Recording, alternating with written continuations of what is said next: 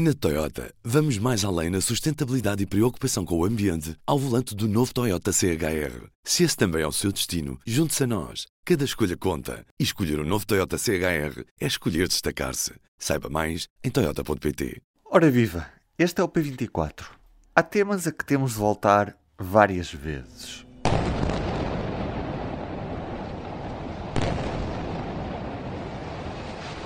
A 26 de maio de 2018, falava com a jornalista Maria João Guimarães. Ah, vocês que eu não me lembrava, estavas-me a dizer que tinhas background e eu, mas não me lembro de quando.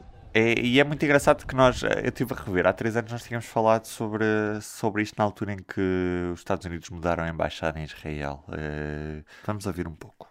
Tenho em estúdio a jornalista Maria João Guimarães, que por estes dias andou em Israel a fazer reportagem para o público para cobrir a inauguração da Embaixada dos Estados Unidos em Jerusalém. Que no fundo não foi bem uma inauguração de uma nova embaixada, foi uma transformação de um consulado numa embaixada, um bocadinho, para ser uma medida rápida, que era conveniente tanto para a administração Trump como para o governo de Benjamin Netanyahu que tem várias investigações, uh, casos de possível corrupção, e portanto estava aqui numa altura de, de alguma fragilidade que entretanto foi completamente eclipsada por, uh, por tudo isto que aconteceu. Onde é que a história do Estado de Israel começou? Temos que ir a 47, ao plano de partição das Nações Unidas para o, o, a Palestina, na altura sob controle britânico, em que se decidiu que haveria dois Estados, um Estado judaico e um Estado uh, para os palestinianos. Este plano não, não foi nada, não agradou a, a todos mas foi aceito por Israel e não foi aceito pelos árabes. Uh, o que aconteceu depois foi que, quando acaba o mandato britânico da Palestina, Israel declara a sua independência e, e o seu Estado.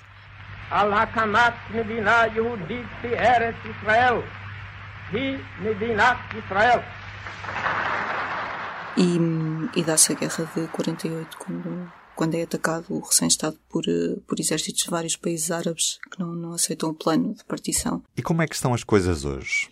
Depois de ter havido uma certa esperança num processo de paz, especialmente nos anos 90 e de novo com algumas tentativas.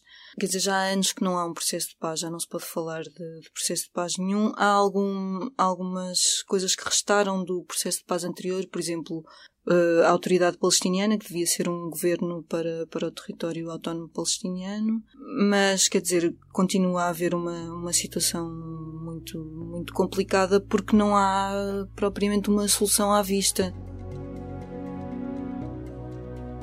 Israel continua a anunciar colonatos no, no território ocupado e os palestinianos disseram que, sendo assim, não, quer dizer, daqui a nada não tem espaço para o seu Estado e, portanto, desistiram nas negociações e não se vê iniciativa nenhuma de, de paz e a situação vai sempre piorando no, no, terreno, portanto... Portanto, estamos mais próximos de uma solução, uma espécie de um apartheid dentro do Estado de Israel do que propriamente uma solução de dois Estados.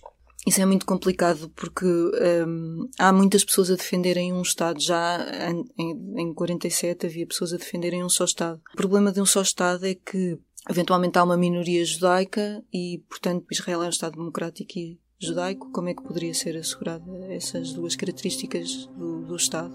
A verdade é que também, não havendo algum grau de controle dos palestinianos sobre o seu território, quer dizer, cada vez têm menos território.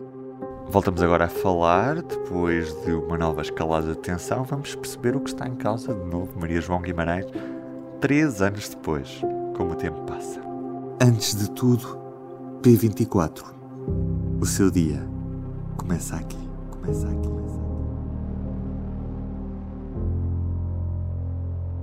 Nestes últimos dias foi, o, no fundo, o explosivo de, de uma coisa que já vinha a, a queimar em lume já nada branco há, há semanas.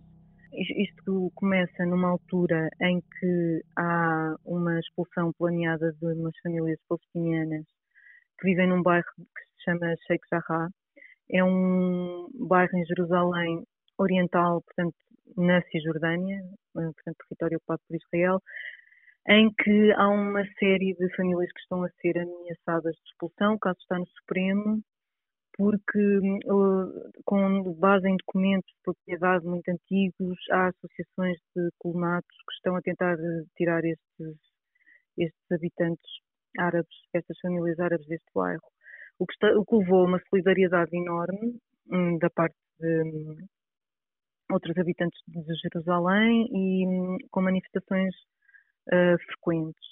Entretanto, estávamos no mês do Ramadão, em que quando, ao anoitecer não é, se quebra o jejum e há um momento mais de convívio e há mais uh, orações também nas mesquitas. A polícia de Jerusalém resolveu impor algumas restrições às entradas e aos convívios perto do, Pátio das Mesquitas e da Mesquita da Al-Aqsa na cidade velha de Jerusalém. Estas duas coisas criaram uma atmosfera assim semi-explosiva, com confrontos, polícia a dispersar manifestações com, com força, portanto os ânimos estavam, estavam muito exaltados. E isto criou aqui uma a chamada tempestade perfeita, de facto é um clichê, mas, mas aconteceu na semana passada, na segunda-feira, quando este cenário já potencialmente complicado se junta uma manifestação chamada Dia de Jerusalém, em que é comemorada a conquista de Jerusalém uh, por Israel na Guerra de 67. Este dia costuma ser comemorado por uma marcha de pessoas, de, jovens, sobretudo de extrema-direita, que passam pela Porta de Damasco, que dá acesso à, ao bairro muçulmano da Cidade Velha, e, e, portanto, a ideia de ter uma, uma marcha destas a passar num sítio onde já está um, enfim, uma tensão enorme. Estava, estava aqui a levar toda a gente a olhar para este dia como o dia em que, em que as, as coisas podiam mesmo correr mal. A polícia israelita, aparentemente a pedido do primeiro-ministro Benjamin Netanyahu, decide, mesmo à última hora, alterar a rota da, da marcha e não deixar que ela passe por aquele ponto mais problemático, mas entretanto da faixa de Gaza o Hamas, o movimento islamista, decide fazer um ultimato e dizer que se a polícia israelita não retirar rapidamente de, perto da, do pátio das mesquitas e se não parar uh, com, com a sua presença aí em Sheikh Jarrah, que disparará rockets em direção a Israel. Ninguém estava muito à espera que o Hamas fizesse isto. Porquê? porque cada vez que o Hamas decidiu atacar Israel sofre com ataques depois muito violentos, nunca conseguiu nada com estes ataques e no fundo perdem sempre. A população de Gaza perde, quer dizer, o território é bombardeado e eles perdem uh, rockets, perdem operacionais, etc. Mas uh, o facto de não haver já há muito tempo eleições palestinianas e o presidente da autoridade palestiniana, Mahmoud Abbas, ter acabado de cancelar as eleições, deixou o Hamas furioso, o Hamas, aliás, que ganhou as últimas eleições, em 2006. Um, mas, como era considerado um movimento terrorista, uh, não tinha apoio da União Europeia, enfim, uma, surgiu depois aí um conflito intra-palestiniano com, com a Fatah, a autoridade palestiniana, e, e o, o Hamas, então, gostaria de ir a eleições, não é? Porque, porque pensaria que poderia ter um bom resultado. Não há eleições, é mais um estímulo para levar a cabo este ataque. Sai absolutamente reforçado em termos de ligação a Jerusalém. Jerusalém é um bocadinho aqui o centro deste conflito, o centro simbólico, não é? E o Hamas de Gaza é quem tem a vista por muitos palestinianos como uh, tendo tido um efeito na atitude de Israel face ao que estava a acontecer em Jerusalém. Tudo isto ainda se complica mais porque uh, no seguimento disto começa a haver motins em cidades árabes e israelitas, uh, são cidades chamadas cidades mistas, como Haifa, que é a terceira cidade de Israel, Lod, uma cidade histórica, Acre, etc., onde com população significativa árabe, mais significativa do que noutras cidades, em que há trabalhos conjunto, em conjunto para as comunidades viverem juntas, etc., em que começam a surgir uns motins de uma violência enorme, começa a haver uh, multidões nas ruas, uh, sei lá, incendiar carros até incendiar sinagogas, começa a haver do outro lado ataques de judeus, muitos de extrema-direita contra árabes, tentativas de linchamento em várias cidades, parte a parte, e aqui é que a maior parte dos especialistas diz que está o problema, porque eh, Israel tem uma população de cerca de 20% de árabes, o, que é essencial, não, não, se pode viver sem 20% da população, não é? É essencial que haja aqui uma, uma vivência em conjunto de árabes e judeus em Israel, e este é que é o dado que, que, que, pode ser a maior ameaça para o Estado de Israel, porque Israel já teve rockets do Hamas antes, não é? Já, já houve guerras com a Hamas, mas esta é uma ameaça mais verdadeira ao, ao, ao, Estado. E até que ponto é que a situação política em Israel também pode estar, de certa forma, a, a condicionar tudo isto, não é? Porque sabemos que Netanyahu pode ter os dias contados à frente do, do, do governo de Israel. Uh, isto pode, de certa forma, estar a agravar o conflito. Pode, pode estar, sem dúvida. Tem, tem, as coisas estão, têm uma ligação óbvia. Um, a primeira, primeira coisa a ter em atenção é que Netanyahu, ao fazer, ao fazer uma aproximação a uma direita mais radical, mais extremista, inclusivamente com um partido anti-árabe, mesmo eh, abriu aqui a porta para um que alimentou este extremismo, acho que se pode dizer isso, eh, de, de, de pessoas que estão então dispostas a levar a cabo violência contra os cidadãos árabes de Israel Uh, o que aconteceu também, mais ou menos nesta altura, foi que tinha acabado o prazo dado a Netanyahu depois das eleições para tentar formar governo. Ele foi o, o líder do partido mais votado, mas não conseguiu uma coligação maioritária.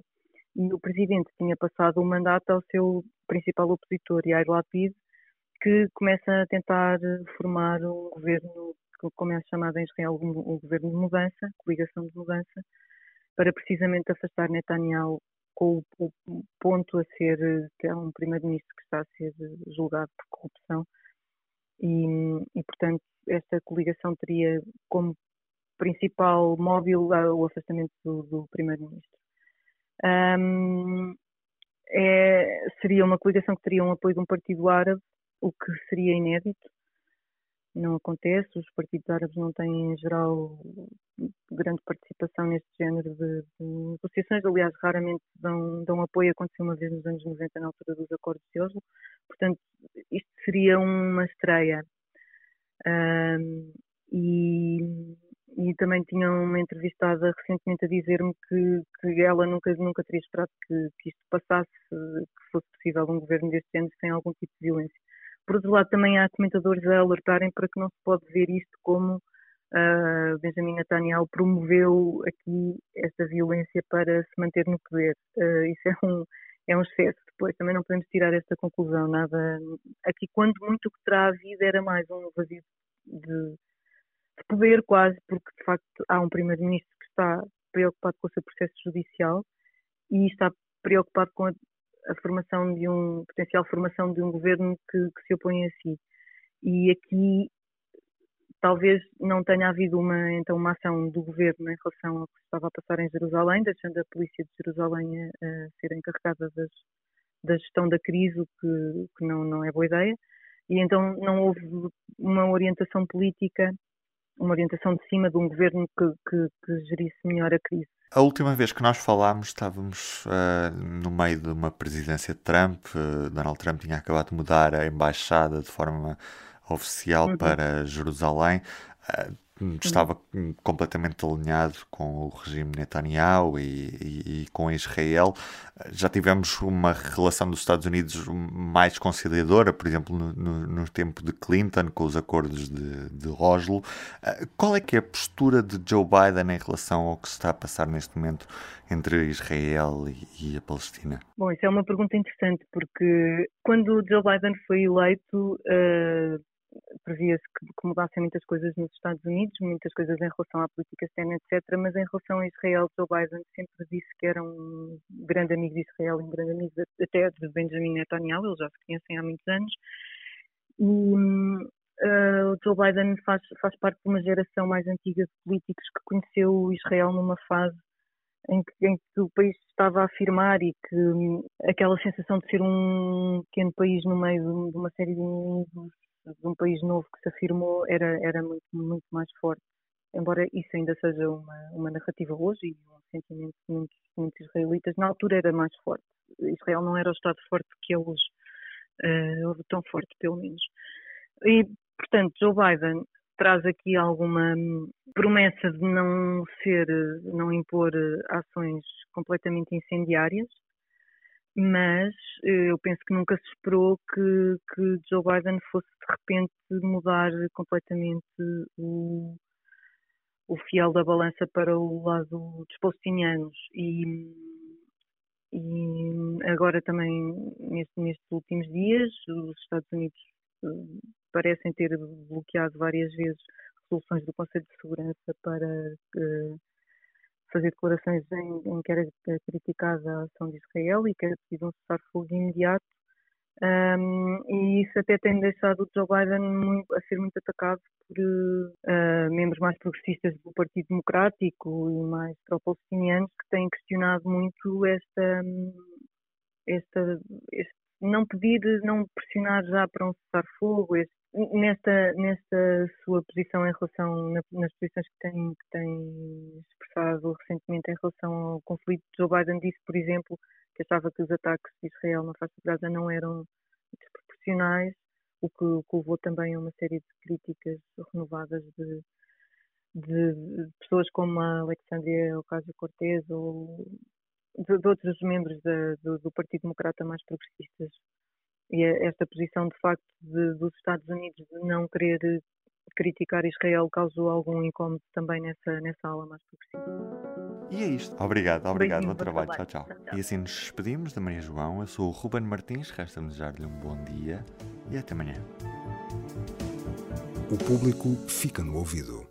Na Toyota, vamos mais além na sustentabilidade e preocupação com o ambiente ao volante do novo Toyota CHR. Se esse também é o seu destino, junte-se a nós. Cada escolha conta. E escolher o um novo Toyota CHR é escolher destacar-se. Saiba mais em Toyota.pt.